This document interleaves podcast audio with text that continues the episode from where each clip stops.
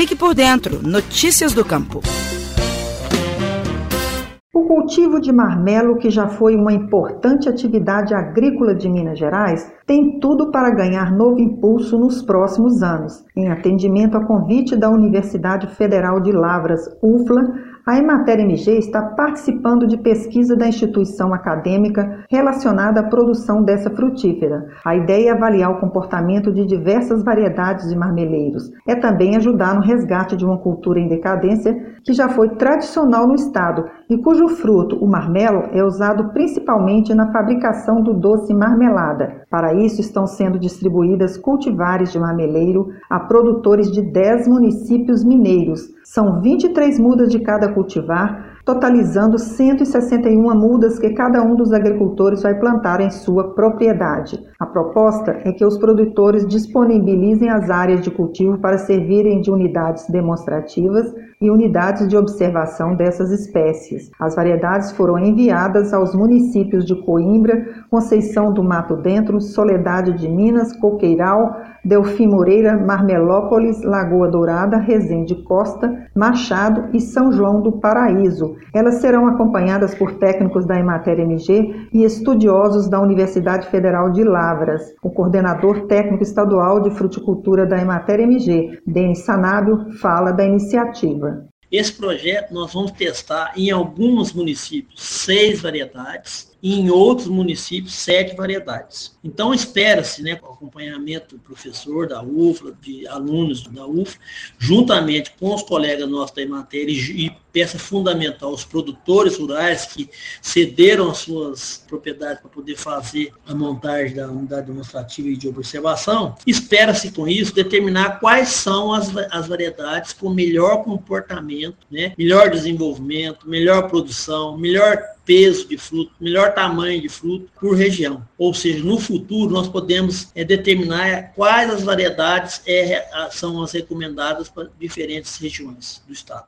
Minas Gerais já deu ao Estado mineiro o título de maior produtor de marmelo do país nas décadas de 1960 e 1970. As maiores produções estavam em municípios da região da Serra da Mantiqueira, no sul mineiro, como Virgínia, Marmelópolis, Delfim Moreira, Maria da Fé e Cristina. Na época, a região chegou a ter mais de 20 agroindústrias pequenas fabricantes de marmeladas. Mas com a entrada de grandes agroindústrias de doces como Sica, Peixe e Colombo, que também passaram a produzir goiabada e doce de batata doce, somado ao aparecimento de fungo que atacava o marmeleiro, a produção foi diminuindo na região. Para se ter uma ideia, a produção, que em 1967 era de 11.500 toneladas de marmelo, chegou em 2021 com 372 toneladas. O professor da UFLA, Rafael Pio, pesquisador de cultivares de marmeleiro, nos ajuda a entender um pouco mais dessa história e o objetivo da iniciativa. Foi escolhido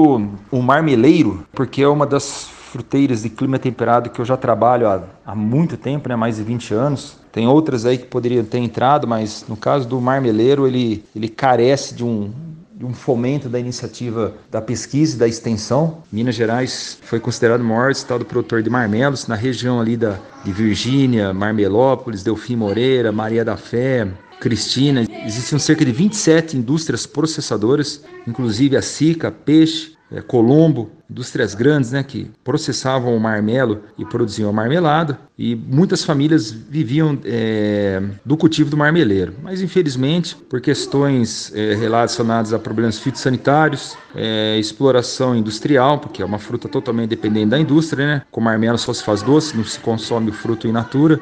É, a entrada da exploração da, da batata e de outros doces como a goiabada fez que caísse a produção e o consumo de marmelada. Então a gente quer incentivar, né, entrando com cultivares é, que produzem maior quantidade de frutos, é, que sejam resistentes às principais doenças que incidem sobre o marmeleiro. E por hoje fico aqui, Terezinha Leite da Emater de Minas Gerais. Até breve.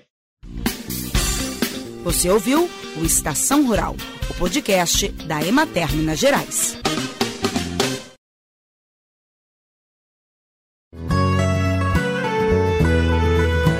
Este programa tem apoio do Cicobi. As cooperativas financeiras são a força que o produtor rural precisa para produzir e crescer mais.